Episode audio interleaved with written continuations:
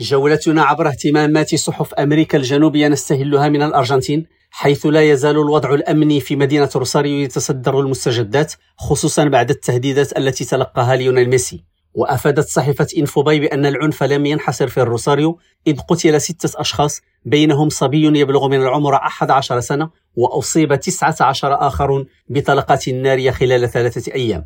وذكرت الصحيفة أنه منذ بداية سنة 2023 أبلغت السلطات عن 64 جريمة قتل و220 حالة إصابات بطلقات نارية. وفي البرازيل نقلت صحيفة أوغلوبو أن الرئيس الأمريكي السابق دونالد ترامب الذي يعتزم العودة إلى السلطة سنة 2024 ألقى خطابا مناصرا للرئيس البرازيلي السابق جاير بولسونارو خلال اللقاء السنوي للمحافظين الأمريكيين والمنعقد في واشنطن.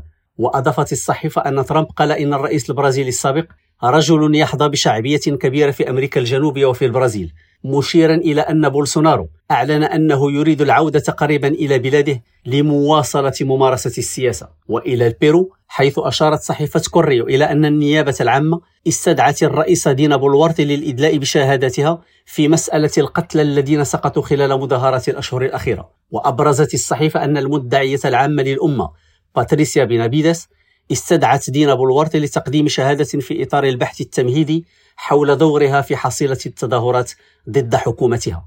ونقلت الصحيفة عن محامية الرئيس قولها سنلتزم بما تقرره النيابة العامة مؤكدة أنه لم تكن هناك أي نية أبدا لعرقلة عمل هذه المؤسسة. رشيد ماموني ريم راديو بوينوس